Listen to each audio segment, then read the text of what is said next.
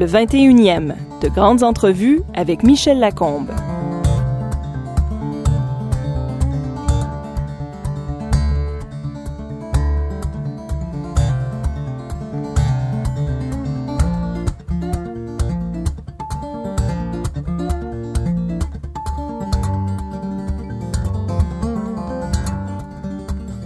Dans son enfance, il a connu le luxe et le pouvoir, et puis la guerre et les camps de travail allemands.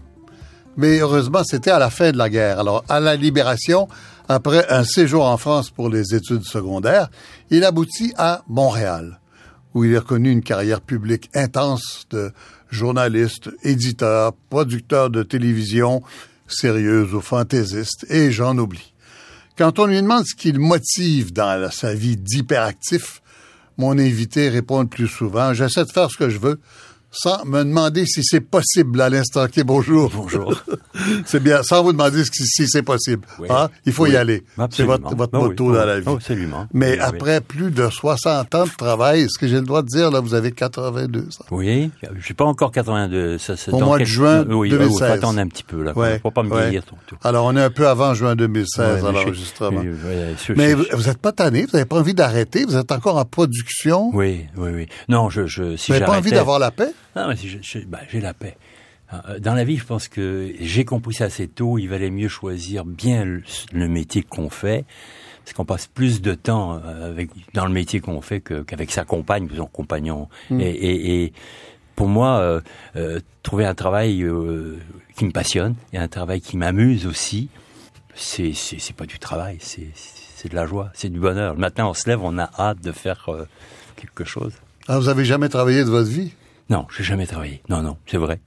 non, non, non. D'habitude, quand quelqu'un dit ça, on dit Si. il se vante. Non, non, non, non. euh, ben, euh, Il y a un sketch français qui est très connu qui dit euh, faut pas dire travailler, euh, faut dire on s'amuse. Alors il dit depuis combien d'années vous vous amusez dans cette usine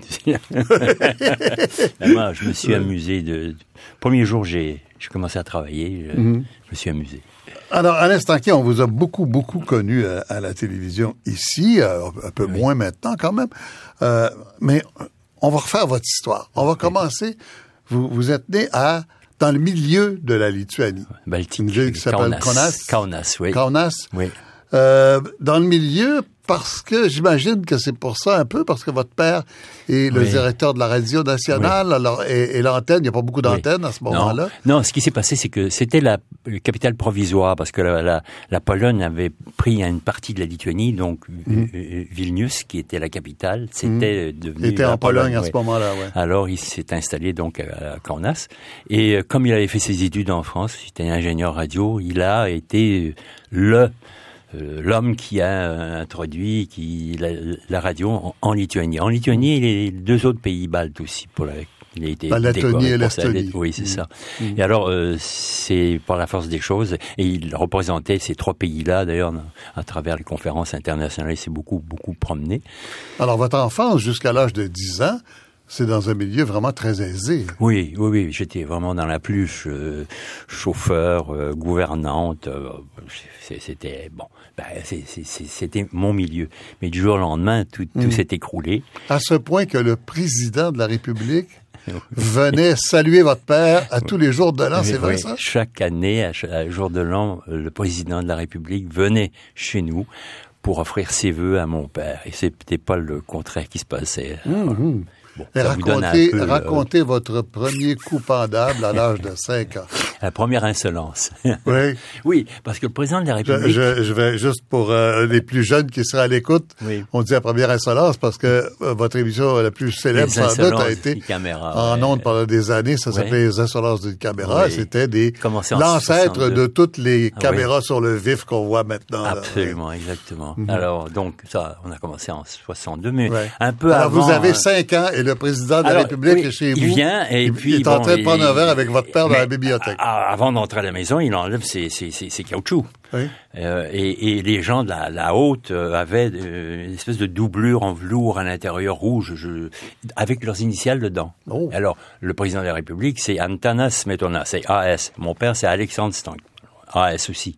Sauf que mon père, il, qui chaussait du, du, du 14 là, tu sais, euh, et, et, et, le président de la République était à peu près 7. Du 8 ou 7.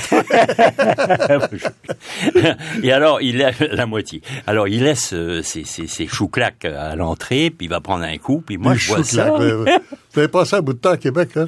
Ouais, un petit peu là, j'ai beaucoup, j'ai beaucoup lu. Et, et, et là, et là, euh, une idée me passe dans la tête. Je vais prendre les, les, a les caoutchoucs de mon père, puis je Oui. vais euh, les, les, les, les changer.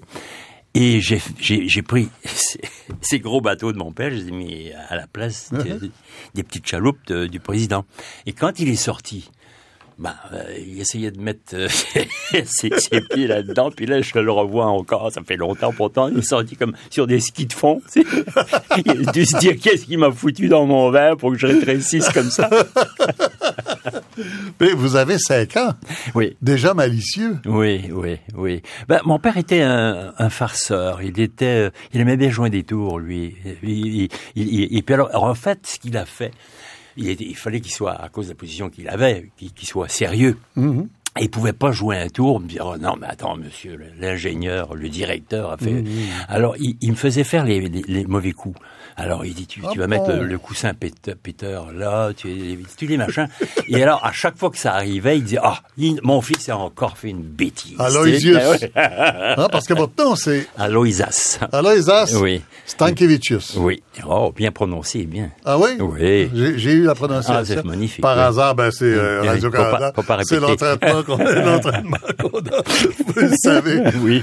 Euh, c'est à 10 ans que ça casse. hein. Vous- Oui. La Lituanie, il faut dire que c'est un Oui. pays qui est pas très grand et qui est encerclé par la Russie et l'Allemagne à l'époque. oui. Euh, le- ce qu'on appelait la Prusse, la, la Prusse euh, orientale. Euh, Oui. Et, et- Et, et, euh, vous êtes euh, euh, quand la guerre prend, euh, la Lituanie est prise en étau. Alors qu'est-ce Oui. que- qu'est-ce que Oui. vous en qui se à passe, 10 c'est que, ben, à l'âge de moi, 10 moi, je, ans? je- je- ben, c'était, drôle. C'était la première, ma, ma, ma première, euh, mon premier contact avec euh, la découverte de la mort, si vous voulez. Euh, j'étais avec mon frère, ma tante, qui, qui, qui faisait euh, euh, fonction de, de gouvernante un peu, et, et il notre chauffeur. Et on est allé à la campagne. D'un seul coup, on voit de la poussière, des chars d'assaut qui arrivent. J'ai jamais vu ça de ma vie. Et, Sans avertissement, là, non, il y a- rien a du rien tout. prévu, Qu'est-ce qui se passe? On va à la campagne, faire un petit tour à la campagne. Hmm. Et puis d'un seul coup, on voit ça. Puis là, on se fait arrêter, euh, fusil, euh, on, on nous emmène euh, euh, dans le champ. Et, et, euh, ils ont appris que euh, que cette auto-là appartenait donc à- au directeur de la radio. Et pour eux, c'était très important que la- l'antenne ne, ne, ne saute pas, parce que dans un cas comme ça, on détruit toutes les communications et tout ça.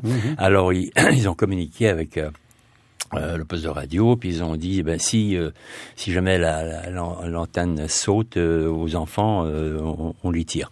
Ils nous ont emmenés au bord d'un fossé. Et moi, j'étais tout petit, j'avais jamais vu un fusil de ma vie. euh, On jouait pas avec ça.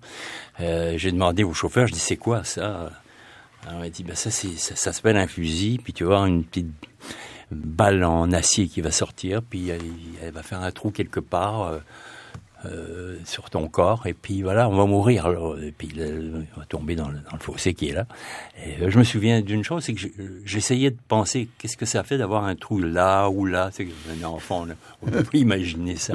Puis à la dernière minute je sais pas et ils avaient chargé les fusils et il y a, il y a un haut gradé qui a couru puis il a dit c'est le premier mot que j'ai appris en russe pas d'ajdi ça veut dire attends. Et là, ils ont rangé les fusils et puis euh, ils nous ont ramenés dans l'auto, puis on les revenus à la maison. C'était le, le premier contact. Ouais.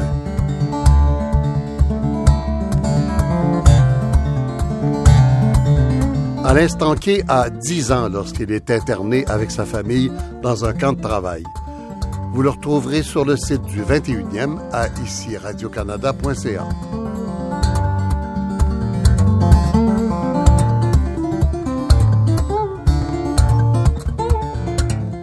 Après les Russes, il y a eu les Allemands. C'est ça, exactement. Alors les, les Allemands sont arrivés, puis nous, au départ, les Lituaniens ont applaudi quand les Allemands sont arrivés. C'était le libérateur qui arrivait. Puis les Allemands, c'était pas plus- joyeux. Alors là, euh, les Allemands sont venus, ils ont, on a déménagé, on s'est caché. Euh, on a vécu dans une école euh, euh, parce que les Allemands, bon, voulaient arrêter mon père. Ils voulaient, ils avaient, ils avaient besoin de bras pour pour, pour faire des travaux. Bien sûr. Alors ils ont à un moment donné attrapé mon père et puis là ils ont pris mon frère, ma mère et moi. On nous a foutus dans un train, un wagon à bestiaux, puis on nous a emmenés en Allemagne. C'est comme ça qu'on a. C'était le club med de allemand. Et Club Med allemand, ben, c'était un camp de travail. ouais. Hein? Absolument. Qu'est-ce que vous avez fait à, à 10 ans, à 11 ans? Qu'est-ce qu'on vous faisait faire comme travail? On a, on a, c'est, drôle. On a commencé par m'envoyer à, à l'école. Ah bon? Ah, oui, c'est curieux. Et alors là, à l'école, euh, bon, vous êtes allé à l'école ici, on, euh, l'école catholique, on faisait faire la- la- le signe de croix pour commencer la classe. Et là-bas, c'est pas le signe de croix, c'est Heil Hitler. Alors tout le monde levait la- le bras. Alors la première journée, moi, je lève pas le bras. Euh, mais pourquoi tu, tu lèves pas ton bras? Ben, je, je, je suis pas allemand, moi. Alors j'ai eu une belle paire de claques sonores. Ben, on va t'apprendre à, à vivre. Et puis, on, on m'a sorti de l'école et on m'a fait travailler. Travailler, c'était transporter des planches, transporter des, des, euh, des fils de fer barbelés, des, des, des pierres, des blocs de ciment pour construire les, le, le, le mur de l'Atlantique, quoi. Alors, on était là. Après, on a fait un autre camp, un camp, et celui-là, c'était le camp de concentration. Euh, Bitterfield, c'est un, c'est un, un camp de mine de charbon énorme. Alors on est resté quelque temps là. Et le troisième camp, ça a été à Würzburg, qui est un tout petit camp, euh, où euh, on utilisait les gens pour des expériences euh, soi-disant scientifiques. euh. Et c'est, c'est, c'est, ça a été mon, mon dernier. Il a, il a failli être mon dernier, si n'eût été de l'arrivée des, des Américains, qui pour moi, Alors voilà, c'est ça. Heureusement, c'est la fin. ouais. Vous êtes là à la fin de la guerre et c'est les Américains. euh, Ah mais je, je, je, je Sauve revois- l'Europe, quoi. Je revois, je revois le premier soldat qui arrive, je le trouvais beau. Il y avait une lettre A, c'était comme mon prénom. J'étais ici. Il y avait un foulard en soie avec un fusil. Il savait pas où il était. Je l'aurais embrassé. euh, on a crié tous. euh, Ouais. Il a même eu peur, mais nous on a crié de joie. ouais. hum, hum. Euh, ben, c'était, je raconte ça, mais maintenant c'est un, souvenir extraordinaire. Hein. C'est, fabuleux. Mais ça doit être une, une euh, c'est une peur Ah, quotidienne. con- con- constamment, bon, bon, à un moment donné, ils ont été très très malins et ils ont mis un- à, à l'entrée du camp un grand drapeau euh, de la Croix-Rouge pour faire croire que c'était euh, un hôpital, pour, pour, pour, pour qu'on tire dessus. Puis euh, les gardiens sont sont partis et puis là, les bombardements ont commencé. Puis euh, la maison, on s'est caché en, dessous de, de, de ce, bâtiment-là. La maison s'est écrasée. Là encore, on a failli laisser la peau. Il y avait un petit espace comme ça pour pour respirer. Puis on a réussi à s'en sortir. Euh, pff, C'était euh, oui. Oui, Bref, enfin. Voilà, c'est sans doute pour ça que vous avez... euh, enfin, j'interprète, mais est-ce que ça a rapport avec le fait que vous ayez eu l'esprit aussi léger par la suite dans votre vie, Oui. que vous ayez pris Oui. les choses un peu à la légère Oui, et que un- vous, un vous, en, de nez. vous en faites pas beaucoup. Non, un pied de nez à, à- oui, non, non, non, parce qu'il vaut mieux en rire. Euh, sinon, on devient fou. Hein. On, on devient. Mais réellement, moi, je, je crois savoir ce- euh, ce que les gens vivent quand ils passent la, la frontière. De, ils, ils tombent dans la folie. C'est qu'à un moment donné, je, je me souviens très bien, je regardais par par la- le petit carreau qu'il y avait, on s'était caché, puis les, les, bom- les bombardiers américains arrivaient, paf, ils bombardaient une section. Ensuite, il y a d'autres bombardiers qui venaient, puis ça s'approchait, ça s'approchait, puis je, je savais que le, le prochain, le prochain vol, c'était pour nous. Et il y avait un bruit énorme, des, des bombes qui tombent, ça fait un bruit atroce. Et, et, et je savais que j'allais mourir, vraiment. Et je, je, je, je, je regardais par la fenêtre. Et d'un seul coup, je me suis raconté une histoire. C'est ce qui m'a sauvé. J'ai vu des fleurs belles fleurs partout. J'ai pas vu de la fumée. j'ai- imaginé des fleurs et une musique, une symphonie, mais fort- plus forte que les bombes. Et quand la maison s'est écroulée, là j'ai réalisé parce que la, euh, toutes sortes de poussière euh, dans, dans la cave, mais mais c'était c'était passé, puis j'étais pas mort. Mais mais mais il fallait trouver un truc. Et je me suis raconté des histoires. C'est magnifique quand on se raconte une histoire comme ça. On, on, on oublie l'horreur, hein. Et puis l'histoire est devenue vraie. Euh, Oui. Libération, Ouais. euh, vous vous réfugiez en France. Oui. Euh, alors, oui. c'est quoi votre statut à ce moment-là?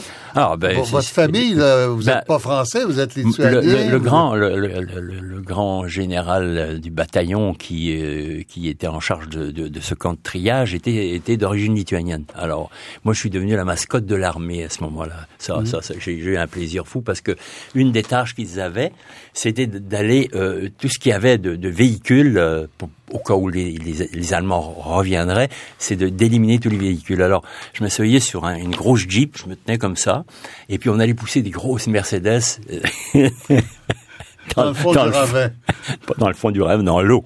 Dans l'eau? Euh, oui, oui. Alors, allez, on y va. Pas- pas Pour un enfant, c'est extraordinaire. Ah, non, pas du tout. Mais enfin, ils ont, ils ont fait ça. Puis alors après, euh, on devait revenir en Lituanie, mais Lituanie était occupée par les Russes et on a échappé à, à la déportation en Sibérie. Donc, mon père a dit non, non.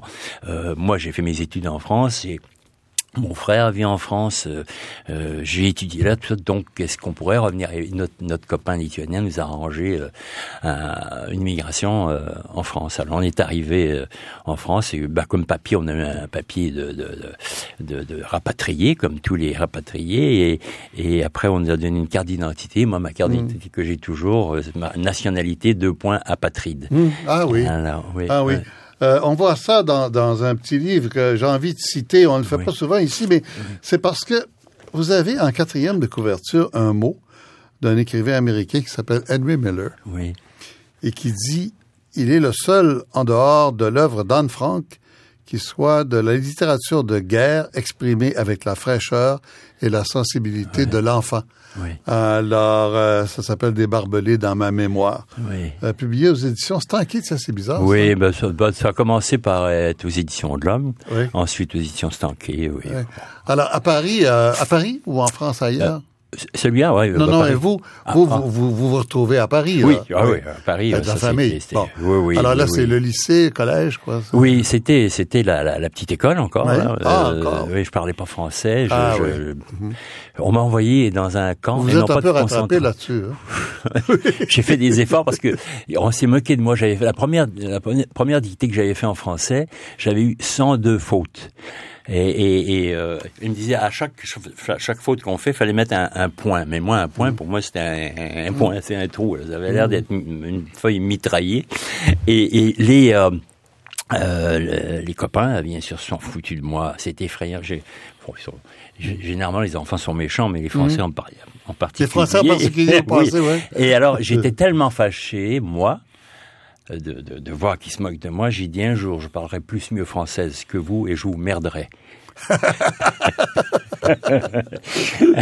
plus, plus mieux française que vous. Oui, Oui, il me oui. semble que Ah, j'ai fait ça, c'est voilà. quelque chose qu'on entend euh, des fois. Ouais. Ouais. Alors, vous, euh, vous faites vos études, donc, et vous arrivez ici à Montréal. Pourquoi? Ah, oh, pourquoi? Parce que bon, en France, c'était assez compliqué. euh, tout de suite après la guerre, c'était très très difficile. euh, Et mon père a, a dit bon, peut-être qu'on devrait aller ailleurs. Il y aurait plus d'avenir euh, que, que dans la vieille Europe. Alors, euh, il a pensé d'abord en Australie, au Liban. Ben, bonjour les visites. Et puis, euh, il dit bon, on va aller aux États-Unis. Aux États-Unis, il il il il y avait une longue liste d'attente. Il y avait un quota. Il fallait attendre à peu près trois quatre ans. Et puis d'un seul coup, il a découvert le Canada. euh, il, dit, il dit le Canada, ce qui est fantastique parce qu'il y a une province là-bas où on parle français. Et en plus, ils sont catholiques. Alors ça peut pas être un, un mauvais endroit. Il était très pratiquant, mon père. Alors bon, ben, on a fait euh, les démarches nécessaires. Euh, fausser un peu les papiers grâce à des amis qu'on avait au Canada parce qu'il aurait fallu attendre encore plus longtemps et puis on, on a prétendu être ma mère cousine ou mon père cousin de quelqu'un qui était au Canada Ouais. à Pour invoquer Canada, la réunification des familles, Ouais, qui est un ça, vieux, principe dans l'immigration. oui, c'était très très très bien. Ils ont accepté. Puis bon, on, a, on est monté sur le sur le bateau. euh, on est retourné à Hambourg prendre un bateau immigrant. Et euh, on est arrivé au, au Canada. Et ça, une autre, une autre, une autre, une, une autre scène qui est inoubliable, c'est quand on arrive dans un, un pays, on va recommencer sa vie. On est en, en lambeaux, les vêtements sont, sont, sont dégueulasses euh, et on a envie de, de tout recommencer. Et donc tout le monde est monté. Quand on a vu les, les côtes du Canada, tout le monde est monté sur, sur le pont. Et on a, c'était symbolique. J'ai été un vêtement, une veste, un manteau à, à, la mer. Euh, J'oublierai jamais. Comme une vulgaire Mercedes. oui, mais alors là aussi, mon père m'a donné une belle leçon parce qu'il y avait sur le bateau un rabbin avec son fils. Et lui, euh, il avait une bougrine, euh, et puis il dansait avec tout le monde, et tout le monde a dit, hey, ton, il a enlevé son, son, son manteau, puis il l'a acheté, puis d'un seul coup, on l'a vu pleurer. Et on a compris après pourquoi, parce qu'il a dit, il avait caché de l'argent dans la doublure, ah, sinon il n'aurait pas pu monter sur le bateau. Euh, alors mon père a dit, tu vois, il y a une justice, comme on a dit, il est au même niveau maintenant que nous autres. au même niveau.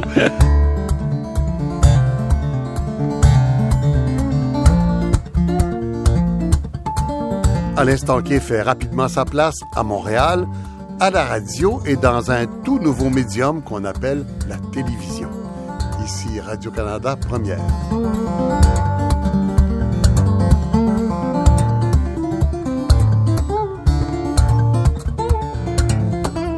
Alors, vous, vous installez à Montréal, donc euh, vous avez quand même 17 ans. Vous recommencez pas votre vie. Votre vie commence. Oui. Vous en avez déjà une de terminée. Oui, oui. Puis, euh, bon, en fait, c'est bien terminé à, Paris. mais euh, là, votre vie commence. Oui. Et, et, vous vous ramassez très vite dans un nouveau machin qui vient à peine de commencer, qui s'appelle la télévision. Oui. Oui, oui. Comment ça arrive, ça? Ah ben, J'ai une photo d'ailleurs mémorable, en 1952.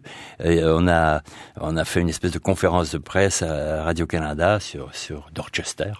Et on a montré les caméras aux gens. Alors, euh, mon père est venu là. Euh, puis j'ai dit, un jour, ben, je travaillerai peut-être là. Et, et ça n'a pas été très long. J'ai travaillé un peu à la radio euh, privée. Et puis après... Parce ben, que votre père avait un ami Oui, c'est Ferdinand Biondi de CKAC. Ils s'étaient connus à Paris. À Vatican. au, Vatican. au, Vatican. au Vatican, ils avaient, ils avaient une conférence internationale à radio. Euh, il a, ils, ils, sont liés d'amitié. Et euh, Monsieur Biondi a dit ton, ton, ton, fils, s'il veut faire de, de, de, la radio, il y, a, il y, a, un poste qui s'ouvre, c'est KVL. Euh, tu devrais l'envoyer là. Ah, là, il y a vraiment juste les plus vieux qui, qui nous suivent parce que Ferdinand Biondi. Euh, plus vieux, plus jeune que moi, je pense pas qu'il y ait personne qui s'en souvienne. Et puis CKVL aussi, c'est une station qui est fermée depuis très longtemps. CKVL, euh, les frères dont le, euh, ils étaient deux frères, Jack Teitelman, qui était le et il y avait son frère qui s'appelait, tenez-vous bien, Judas. Judas Teitelman. Ben oui, c'est pas de sa faute. On, ah l'a baptisé comme ça, mais je sais pas si on dit. On, hein. Et alors, alors c'est lui qui m'a engagé. Il m'a engagé euh, pour trois semaines. Mais vous n'êtes pas longtemps à la radio? 19. Hein? Non, je suis resté trois ans. J'ai fait, j'étais scripteur là, ensuite je suis devenu réalisateur. Et là, j'ai commencé déjà à à, à, réaliser euh, le, début de mon rêve d'être journaliste. Alors, je suis allé, euh, il y a un journal qui s'appelait Le Petit Journal, qui, journal était, qui, était, un hebdomadaire d'un très fort tirage, oui. tiré à 307 000 à l'époque. C'était mmh, mmh. et c'est Jean-Charles Harvey qui était le directeur des publications. Et euh, allé vendre à la pige des, des petits articles. On dit, ah, je voudrais bien t'engager comme, comme reporter. Ah, Jean-Charles Harvey, qui était un, intellectuel. Euh, oui, demi-civilisé. Euh, qui, était, qui, était, un jésuite au départ, défroqué. Oui, oui, euh, qu'on avait défroqué pour euh, liberté de penser, un libre penseur. Hein, oui, Et euh, donc, vous avez travaillé avec lui. Oui, oui, c'est lui qui a été Vous n'avez pas eu des mauvais contacts ici au départ. Mon, mon, père spirituel. Vraiment, il a, il m'a, il m'a, il m'a donné ma, ma, ma, première chance. Et puis, euh, c'est comme ça que j'ai commencé. C'était, puis alors, c'était extraordinaire. Là, c'est, je faisais le. Vous savez ce que c'est? Journaliste, moi, je pense, c'est le plus beau métier. C'est le plus beau métier on, on, on est payé pour être curieux. Oui, on peut fourrer notre nez partout. On est reçu. Ça peut être n'importe le plus, plus haut gradé, le plus, mm. le plus. Les gens vous écoutent. Vous, mm. vous, avez la porte ouverte tout le temps. Vous êtes curieux. Ou à peu près. Oui, à peu près. Il y a des nuances en politique, disons. Ouais, mais moi, j'ai, pas eu beaucoup de refus. C'est drôle. Hein. Je sais pas pourquoi. Mm. Euh, en partant de Duplessis euh, que j'ai connu, euh, du, Duplessis, bon, le Sage, Bourassa. Euh, mon Dieu, Johnson, euh, Pearson, euh, mhm. enfin, je les, ai, tous connus. Oui, on va parler de Nixon et de Kadhafi, mais je voudrais, que, je voudrais que vous nous racontiez une histoire qui est particulièrement, quand vous dites j'ai pas eu de refus, racontez-nous Henry Miller. Ah, oui. Je, Henry Miller, le grand écrivain américain. Oui, le grand écrivain américain. Je, je, j'aimais beaucoup, je lisais, j'ai beaucoup d'admiration. En fait, euh, j'essayais toujours de rencontrer des gens que C'est pas juste la littérature érotique, hein. il y a la, non, non, pas le cauchemar climatisé qui est un immense roman. Euh. Oui, c'est ça, mais, mais, mais il y, a des gens qui l'ont... D'ailleurs, il, a été euh, poursuivi pour pornographie, il était acquitté, c'est pas... Hmm. Non, c'était un homme, un homme exceptionnel. Et j'ai dit, tiens, il faut que je le rencontre. Et, et à ce moment-là, j'étais déjà euh, correspondant pour euh, Figaro Magazine. Et, euh, de, Paris. Oui, c'est ça. Mmh. Bon, Donc, alors vous partez, je, vous êtes votre là. Je, vous faites pas de téléphone, pas de lettre, Non, rien, pas du tout, du, Non, non, je dis, bon, au cas où il dirait non au téléphone, je, me rends là, puis c'est tout. Puis je pense que j'ai une tête sympathique qui va pas... un peu orgueilleux. et j'arrive à la porte de sa maison, et il y a une petite sonnette, et en dessous de la sonnette, c'est marqué euh, euh, lorsqu'un homme est rendu euh, à, à, à l'âge où je suis rendu, on doit lui laisser, laisser la paix et, et, et, passer son chemin. Autrement dit, ne sonnez pas parce que c'est pas bon. Là, c'est ça refroidit un peu, mais je dis oh, tant pis, je sonne. Alors je sonne, je ressonne une deuxième fois. La porte s'ouvre, Miller sort, il est en pyjama. Il me regarde, il dit vous avez lu ce qui est marqué ici? Vous avez lu? Ben, je dis oui, monsieur, j'ai lu, mais s'il fallait croire tout, ce qu'on dit, tout ce qu'on lit, euh, je, me brasserai les dents avec Pepsodent, puis, puis, puis, puis je boirai du Pepsi Cola, puis je, je roulerai avec. Ah, il dit ok, ok, allez, rentrez. Puis là, il s'est mis à rire et on est on est devenus amis, mais c'était instantané, c'était c'était c'était magnifique comme comme relation, magnifique. Euh, bah, chez lui, en rentrant, il y avait deux, deux il faisait de l'aquarelle. J'ai, des aquarelles de, de lui qui m'a donné. Euh, il y a deux, deux grandes, grandes euh, tableaux sur le, sur le mur. Il s'était marqué To Henry Miller, from Henry Miller. Mais je dis, mais pourquoi vous, vous c'est quoi ce truc-là? Non, non, il dit, c'est pas un gag, ça. Il dit, il y a des gens qui viennent chez moi, ils partent avec un tableau signé Miller. Ben là, il dit, s'il pique celle-là, ça va, ça va paraître. Un homme adorable. Oui, mais qui se méfiait de ses amis quand même. oui, un peu. ben, il y avait beaucoup de gens qui le courtisaient, c'est sûr. Oui. Euh, et, vous vous rencontrez aussi, alors on a parlé de Nixon, allons-y. Euh, ça, c'est assez spécial parce que vous êtes à ce moment-là éditeur. Oui. Hein, parce que vous commencez au petit journal, mais euh, ça va vite que vous faites des reportages à Radio-Canada, puis vous fondez de maisons d'édition. À des éditions internationales à l'instant T. Et euh, puis je dit, je fais une maison d'édition. Moi, je voudrais que qu'on déborde des cadres du Québec. Je voudrais pouvoir utiliser le Québec comme une plaque tournante entre les États-Unis et la France. Les Français vont acheter des droits de bouquins formidables aux, euh, États-Unis, ils traduisent puis nous les apportent. Mhm. On est bien placé, on est juste à côté. On va prendre les droits américains, on va les traduire on va les exporter en France et en même temps, dans la même foulée, on, ben, on exportera des, des auteurs français, des auteurs québécois. Alors j'ai eu deux, euh, j'ai dit il me faut des, des, des associés. Alors j'ai j'ai pas pris les plus petits, j'ai pris New York Times comme associé et puis Hachette. Oui, ah ben. 20% euh, chacun. Et ça a marché. Ah oui, je, je, ça a marché. Ben Ils étaient contents de faire ça. Le, le cul bordé de nouilles. Oui, oui, absolument. oui, bah, parce que parce que la, la, ce que je présentais leur plaisait beaucoup. Mhm. Et euh, effectivement, euh, j'ai commencé j'ai lancé ma boîte avec trois livres. Un livre de Yves Thériault. Euh, Yves Thériault n'avait pas écrit de roman depuis 5-6 euh, ans. Et puis j'ai donné un avaloir. J'ai dit, tu vas écrire un bouquin. Il écrit un bouquin. Ensuite, j'ai sorti un album sur Jean-Paul Lemieux. Qui, ça se faisait pas beaucoup, les albums d'art. Ça, ça mhm. C'était un risque épouvantable. Et, puis bordé de bien sûr, je fais un livre, Les Dents de la Mer. Jaws le film collé au film, le film qui a été qui a été euh, un succès phénoménal. Alors ces trois livres là ont fait que bon, j'ai frappé à la porte de mes associés, j'ai dit ben je vous rachète puis je vais tout seul. Mhm. Et alors j'ai je suis resté tout seul. Là, je faisais beaucoup de choses. J'arrive à Nixon. C'est là, euh, je faisais beaucoup de choses avec les Américains un jour, euh, euh, Warner Communication, euh, Warner Books ont acheté les mémoires de Nixon, les droits pour les mémoires de Nixon. Ils ont payé 2 millions de dollars d'avance à Nixon. Là, ils m'ont fait venir, ils ont dit, écoute, est-ce que tu pourrais faire une petite enquête pour nous? Parce qu'on voudrait vendre this property, ça s'appelle ça une propriété, en France, juste voir qu'est-ce que les éditeurs français pourraient offrir. Euh, comme comme comme comme sous. Là, on parle de Nixon qui est destitué, qui n'est plus président. Oui, puis il a fait ses, ses mémoires, et qui n'avait pas encore terminé, il n'avait même pas commencé à écrire. Et euh, ben, j'ai dit, je vais aller faire un tour. Alors, je suis allé en France. J'avais mon bureau, de toute façon, en France. J'avais un bureau à New York et un bureau à Paris. Et à Montréal, Paris et, et, euh, New, York. Et euh, je suis allé voir sept, huit éditeurs français à qui j'ai offert la propriété en question. Puis il y en a qui m'a dit, bon, on va offrir 20 000 dollars, l'autre 25, l'autre 30. Euh. bon, et puis, alors je suis revenu, j'en avais retenu sept parmi les plus gros je suis revenu euh, à, New York et puis j'ai dit à Monsieur Smirnov, j'ai dit voilà, euh, voilà la liste, voilà ce qu'ils offrent, mais je vais ajouter ma maison aussi en bas de la liste parce que moi aussi je je, veux faire ça. ouais. Alors bon, d'accord, on va tout décider ça à la foire du livre de Francfort. Euh, la foire du livre arrive à l'automne, on se rend tous là et il y avait un monsieur qui s'appelait Swifty Lazar, c'est le plus grand euh, impresario de Hollywood qui représentait euh, les intérêts de, Nixon.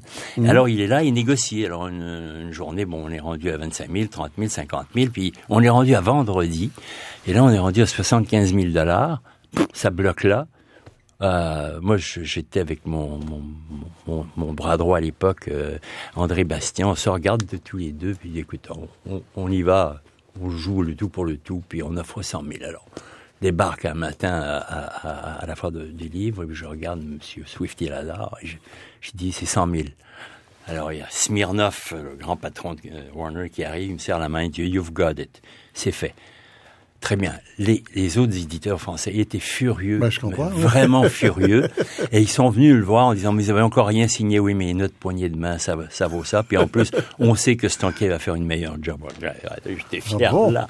Et euh, bon alors la suite, c'est ceci. C'est bon à savoir pour les jeunes qui nous écoutent, peut-être, faut oser. Mmh, mmh. J'arrive à Montréal. Euh, le Figaro, euh, le, journal, le quotidien Figaro, en première page, fait un article. Euh, le loup canadien arrache les droits de Nixon. Ils m'ont appelé le loup canadien. le loup. Pourquoi le, loup? bah, Le loup parce que un loup c'est féroce. Euh, j'ai arraché les droits. Bon, c'est une belle image. Et j'arrive à Montréal. Et la première personne que je vois, c'est mon gérant de banque, mhm. banque nationale, coin de Guy Maisonneuve. Il, est assis là. là. Non, non, j'arrive. Il y a des découpeurs de tous les journaux du monde entier. Ah, c'est fier que tu sois client. Ah, la banque, il me serre la main, bravo. Ben, je dis oui, mais maintenant, tu vas me trouver les 100 000 pièces parce que je ne l'ai pas. Mmh, mmh, mmh. Je ne l'avais pas. J'avais pas, j'avais pas sous. Je dis, mais, mais vous avez une propriété comme ça, vous trouvez toujours de l'argent. Donc, c'est, c'est, beaucoup de films américains se sont faits de cette façon-là. On va, on va prendre des grands noms, tout ça, puis après, on va, on va, alors, je Et alors, c'est comme ça que ça s'est, ça s'est, ça s'est amorcé.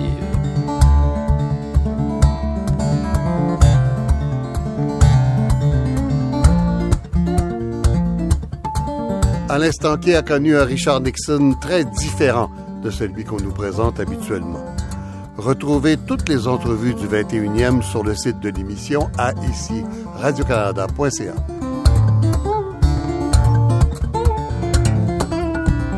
Et Nixon, c'est un personnage que vous avez. Ah euh, oui, mais c'était très intéressant parce que je suis allé le voir, bien sûr. Mhm. Euh, il était, était, tellement, tellement heureux euh, que que que la l'édition française s'intéresse à lui. C'est c'était c'était absolument ah incroyable. ah ouais non, il était. C'est pas comme ça qu'on le percevrait. Ah hein. non non pas. Mais il était républicain américain, c'est pas très ouvert sur la France il a, normalement. Non, il, il avait sorti ça, une bouteille de de, de, de, de vin rouge, euh, vieux vin, puis il avait fait déboucher la bouteille, puis il lisait l'étiquette et, le vin coulait. et, et, et, quelques quelques temps, peu de temps après, euh, j'ai euh, Louis Powells, euh, l'écrivain euh, mm-hmm. Powells, que, que j'ai connu, et débarque à Montréal et dit, écoute, je veux absolument que tu me présentes aux gens de Perspective, le magazine, parce que c'est un magazine qui est donné gratuitement dans un journal. Je voudrais faire Figaro Magazine euh, qui serait donné gratuitement. Alors, alors perspective, c'était dans, dans, dans, la presse, dans le Soleil, euh, le Nouvelliste. Mhm. C'était toutes mhm. les toutes les fins de semaine. C'est un magazine qui était inséré dedans, coûtait, coûtait rien. Et euh, alors j'ai présenté aux gens avec qui je travaillais, Pierre Gascon, il a vu comment ça se fabriquait, puis là, il était à l'hôtel euh, au Ritz-Carlton, et il me dit, écoute, c'est décidé, je vais faire le Figaro Magazine, mais pour lancer mon magazine, il me faut quelque chose de fracassant. Alors toi, qui est l'éditeur de Nixon, essaye de le persuader euh, d'accorder une interview. Il n'a jamais parlé depuis l'affaire Watergate. Si tu obtiens une interview de Nixon, je te prends les droits français. Je sors mon magazine avec ça, ça va faire beaucoup de bruit. Tu garderas tous les droits étrangers, euh, pas de problème. Bon, ben, je, veux bien essayer. Euh. alors il me dit ben tu vas à nos frais voir Nixon et puis euh, si ça va ça va on achète si ça va pas bon ben je te rembourse tes frais tout ça. Je me souviens je m'étais entendu avec lui sur un montant d'ailleurs je dis ben si si ça marche combien? Alors je lui je donne un chiffre Bon, je vais vous le dire, le chiffre, allez, je dis 20 000. Alors, il me serre la main, il dit bravo. Là, je tiens sa main très fort, je dis non, pas francs, dollars. Ah, il dit oui, d'accord. Américain. Ouais, ouais, Américain. Oui. J'arrive chez Nixon, puis je dis, you know what, Mr. President, these Frenchmen. Alors, j'essayais de le, de prévoir un peu ce qu'il allait, sa réaction, que Mhm. j'avais peur qu'il dise, ben non, j'ai pas parlé, puis je parlerai pas. Il me dit, tout dépend qui ferait l'interview. Ben, je dis, Monsieur le Président, euh, si vous voulez bien, je vais la faire. Ah, puis c'est vous, pas de problème. Alors, J'ai fait l'interview. Et puis, euh, c'est avec ça que le Figaro Magazine a été lancé. Mhm. J'ai reçu après des, des téléphones du monde entier, mon article a passé. Ça, c'est le euh, début de votre fortune, ça. Un petit peu, là. Oui, Ouais? oui, oui. Non, Parce que publier à travers le monde, c'est pas mal Ouais. plus payant que publier ici. Hein? Oui, oui, c'est sûr. Bon, Mm. bon alors, que- non, mais alors, ça s'est pas terminé là, vous savez. C'est- qu'à un moment donné, il y avait une Oui. émission. Vous connaissez peut-être l'émission Les Dossi- Dossiers de l'écran. Oui, C'est une, une émission oui. qui était très très populaire en Mhm. France, très très écoutée. Et il m'approche, Armand Jameau m'approche et dit, écoute, on aimerait bien avoir euh, faire une émission euh, sur Nixon avec Nixon. Alors je dis bon, ben, je, je sais pas. euh, dit, euh, je lui dis quand, est-ce que quand est-ce que vous voulez aller le, filmer? Je vais aller à San Clemente pour lui en parler. Il dit non, mais pas pas le filmer chez lui. On veut qu'il vienne à Paris. Ben, je dis non, non, vous réveillez les gars. Non, non, mais toujours possibilité de proposer. Alors même deal, je, je, je me rends chez Nixon. Si ça va, il me paye mes frais, puis si, si et, puis et puis un cachet. Mais ça va pas, bon, mais il me rembourse. J'arrive et là je dis, euh, Mr. President, il dit What now? you know these Frenchmen. Je savais que il avait exigé beaucoup d'argent pour pour euh, de, de euh, comment il s'appelait? Frost Frost David Frost. David Frost, oui. Il avait demandé 700 700 000 dollars pour L'entrevue. euh, une, une heure. duquel on a fait un film. Ouais, c'est ça. Et alors et alors Qui je- s'appelle je- Frost. David? Frost. Non, mais le film, Ah, euh, je Ouais. me souviens plus. Et euh, je, je, je, je lui dis, ben, c'est parce que ces Français-là, ils, ils voudraient que vous alliez à Paris. Puis je ris un peu parce que je m'attends. Ben, je sais pas, est-ce que vous me donnez 24 heures pour euh, pour y penser? Ben, Je dis oui, oui, oui, Monsieur le Président. Là, je me souviendrai toujours. J'arrive dans le motel San Clemente. Je peux passer ma nuit à, à manger des pinottes. Je, je, je, je, je, je priais tous les cieux pour que ça fonctionne. Le lendemain matin, j'arrive. Il dit, What's your decision ben, il dit, je, je vais dire oui, je vais accepter à une condition. Je me dis, il va dire, c'est ça, c'est un million de dollars, puis ça va tomber alors. Mais il dit, non, c'est pas, c'est pas une, c'est pas euh, une question d'argent. Euh, J'irai gratuitement. Euh, mais j'aimerais beaucoup, beaucoup euh, y aller euh, avec mon équipe, mais en Concorde. Je rêve de prendre le Concorde. Mhm. Qu'à cela ne tienne, Monsieur le Président, on va arranger ça. C'est la grande époque du Concorde. Oui, oui, qui- c'est ça, il Qui rêvait. ne vole plus maintenant, mais qui était l'avion supersonique de la. France. Trois heures et demie pour traverser. Trois heures euh, et demie New York-Paris. Oui, hein. absolument. Alors, je, je, je, j'ai dit, mais euh, en termes d'argent, est-ce que... Ah non, non, non, je vais... Oh si, j'y pense d'un coup. Et il dit, euh, euh, parce que je, je viens, je deviens euh, grand-père, là, je suis grand-père depuis pas longtemps, et puis j'aurais besoin d'acheter des poupées pour mes petites filles. Alors, euh, c'est, c'est, disons, 30 000 dollars pour les petites dépenses, comme ça. Mais, il dit, on ouvre, attention, on ouvre un compte en banque avec nos deux signatures, Stanké et Nixon à la banque l'Union des banques de Paris, place de la Madeleine. Et, euh, Il faut aller là, euh, un compte Stanké Nixon, et euh, son, son argent donc est déposé là, voilà. Et, et donc on est allé à, à Paris. Je, je suis allé que le le chercher. compte existe encore? Euh, On l'a dépensé. non, non, mais il a, il a, il a dépensé, il a, il a acheté des choses en, en allant à Paris. C'était, c'est fabuleux. C'est, c'est- Euh. c'est, euh, absolument. Alors, vous, vous dites, euh, j'ai toujours cherché à rencontrer des gens qui pouvaient m'apprendre quelque chose. Oui. Alors, dans le cas de Nixon, on comprend quand même qu'on ouais, écoutez, savez-vous quoi? Oui. On se trouve devant un homme comme ça. Oui. Je me dis, bon, comment vous avez fait le, le, le lien, la, la, la relation, euh, euh, rétablir les relations avec la Chine. Mm. C'est intéressant ça. Et ça, c'est intéressant pour les journalistes aussi, des Mm. petits journalistes.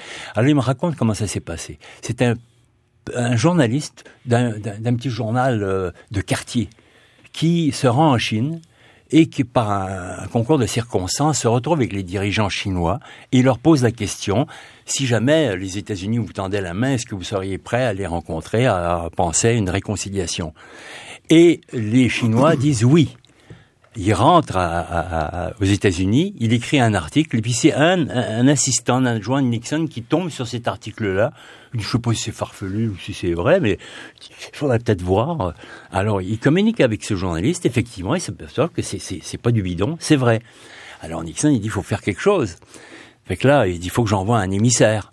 Mais faut pas que ça soit su, tout ça. Alors il dit, c'est Nixon me dit, je, je pensais la meilleure personne à envoyer là, euh, ça serait euh, Kissinger. Alors il dit, je, euh, je, je, je décide de- d'envoyer Kissinger, sauf que dit, le problème c'est que je savais qu'il y aurait au moins quatre ou cinq femmes qui seraient au courant de Ah ouais, son voyage. d'accord, ouais. Oui, c'est ça. Oui. Avez-vous appris quelque chose de Kadhafi? Oui, Colonel Kadhafi, là, oui, ça écoutez, prenait une bonne raison pour aller l'interviewer, Bah, oui, oui, bah, pe- personne ne pouvait aller voir Kadhafi. Puis à un moment donné, j'ai- su que Pierre Salinger avait fait un- une, préface à un bouquin que Kadhafi avait écrit, mais il n'y a aucun éditeur américain qui voulait publier, bien entendu, Kadhafi. Et Pierre Salinger est passé par Montréal, et j'ai un de mes amis avocats qui le connaissait, puis il lui a dit, ah ben, euh, peut-être que je peux or- organiser une rencontre euh, avec Salinger. Bon, euh, il m'a demandé, est-ce que je peux d'abord commencer par lire le manuscrit alors j'ai reçu le manuscrit euh, par taxi, je l'ai lu immédiatement. Ben, j'ai fait de la lecture rapide, ça a été plus plus rapide que rapide. Et puis il y avait absolument rien de répréhensible là-dedans. Il ne parlait pas de politique, c'était c'était des petites comptines, c'était des fabliaux. Alors j'ai dit je vais le faire, euh, je vais le publier. Euh, alors, euh, on a communiqué avec avec euh, la Libye. On dit oui, mais il faut le faire aux États-Unis. Oui, oui, je publie aux États-Unis. J'ai aucun problème. On le publiera en français, on le publiera en anglais aux États-Unis. Et, mais là, c'est, la, la véritable raison pour moi, c'était de rencontrer le Kadhafi. Alors j'ai dit, je n'ai jamais publié, ce qui est vrai, aucun auteur sans avoir, l'avoir rencontré, sans avoir signé le contrat avec lui. Aucun. Euh, alors, euh, il faudrait que je puisse aller signer le contrat euh, en Libye. Alors, ça a transité par Genève. Finalement, c'est arrivé. Il dit, oh oui, le, le guide vous attend. Euh, alors, Le guide vous attend. oui, et puis là, on est arrivé. Euh, c'était absolument fantastique. Alors, ce que j'ai appris de lui, mais je vais vous dire ce que j'ai appris de lui. C'est intéressant. C'est, c'est, euh, ce gars-là euh, avait une conception assez, assez curieuse de la justice et des crimes. Il y a des prisons dans lesquelles se trouvent ses opposants. Mais il y a des prisons de, de droit, les gens, de droit commun. De droit euh, de- oui. euh, un gars qui vole une bicyclette, Mhm. il est en prison. Euh, Kadhafi il dit non, les prisons, ça n'existera plus. Il a pris lui-même un, un- un- un- un tracteur un jour, puis il a démoli les murs, symboliquement, les murs de- d'un pénitencier. Et voilà comment il jugeait les gens. C'est-à-dire quelqu'un, par exemple, vole un, vélo. Bon, le juge, il passe devant le juge, le juge le condamne à, à trois ans. Trois ans de prison, mais il n'y a pas de prison. Les trois ans, trois ans, il les passe chez lui et il va faire des travaux communautaires. Et surtout, tous les matins, il se rapporte. Kadhafi m'a dit ça, il dit, il doit se rapporter à la police tous les matins. Donc, tous ses enfants, toute sa famille, tous ses amis, tout le monde sait que c'est un criminel. Il a honte. Il a honte. Il va, il va tous les matins se rapporter à la police parce que c'est un voleur. Mhm. Euh, et, et, et là, jamais plus il recommencera. Alors, il a, il a appliqué ça. C'est- je trouve ça, bon, c'est peut-être utopique un peu, mais c'est quand même intéressant. Euh, c'est pour son peuple, il a fait. euh, Sauf, sauf pour les prisonniers politiques. ben non, ça c'est c'est ça. Voilà, Ah, voilà la, la, la voilà. contradiction. Elle est, elle est, elle est absolument là. Je je euh, je, je conçois pas que non. Il était, il- c'est le guide suprême. Mm. euh, donc on on pouvait pas s'oppo- s'opposer. On- euh, C'était c'était lui. Point final. euh, Et on devait être à ses genoux. euh, Mm, La Libye, c'était- c'est une histoire d'horreur, au fond. Ouais, oui, terrible. En conclusion, on va revenir à votre arrivée euh, ici. Hein. Vous arrivez, vous arrivez de la guerre, vous arrivez d'une Europe qui se reconstruit péniblement dans l'Amérique qui est en pleine richesse, le Canada en expansion. Euh, on est pendant du Plessis au Québec, mais la Révolution tranquille arrive. Euh, qu'est-ce que vous, ça a été quoi votre sentiment au, début quand vous avez découvert ce pays-là? Bah, moi, je, je, trouvais les, les, les gens euh, beaux, bons, euh, gentils, euh, intelligents, accueillants, hospitaliers, vraiment. Et, et mais à côté de ça, j'avais un peu de difficulté avec avec bon, disons l'emprise de l'Église. C'était c'était, je trouvais ça un peu un peu hum, ridicule.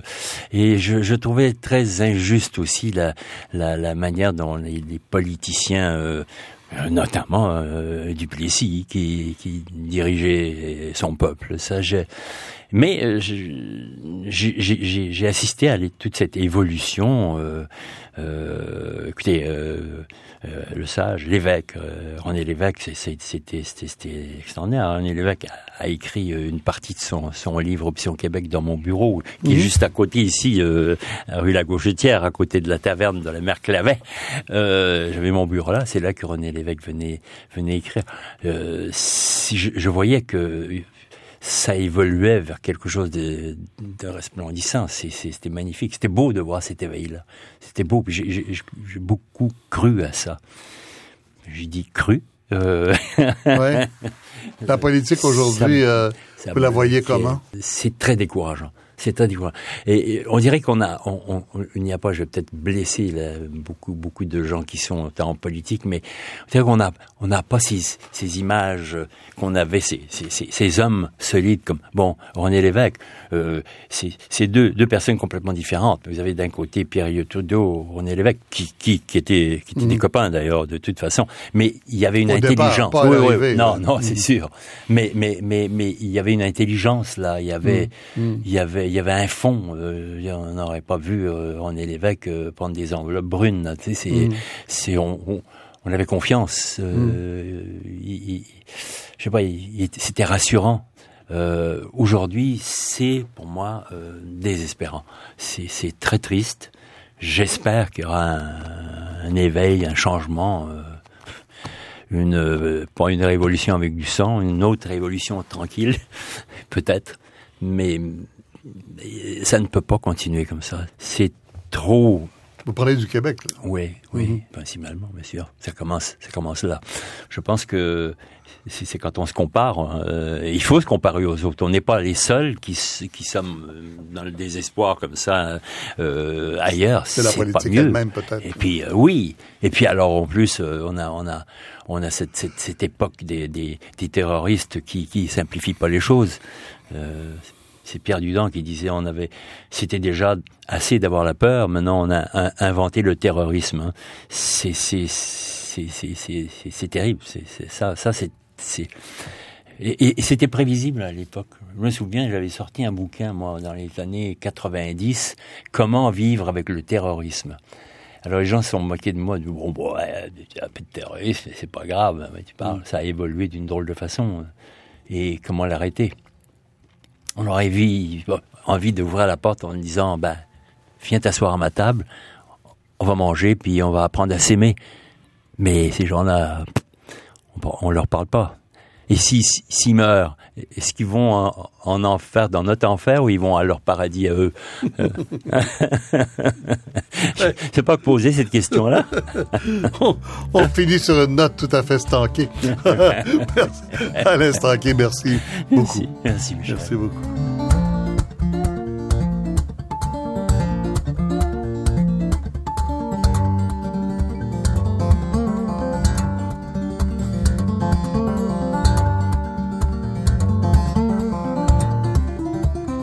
Alain Stanquet, l'homme qui a fait tous les métiers de la communication. À la technique Maurice Côté, cette émission doit tout à Sylvie Meloche à la recherche et Jacqueline Castonguay à la réalisation. Ici Michel Lacombe, à bientôt.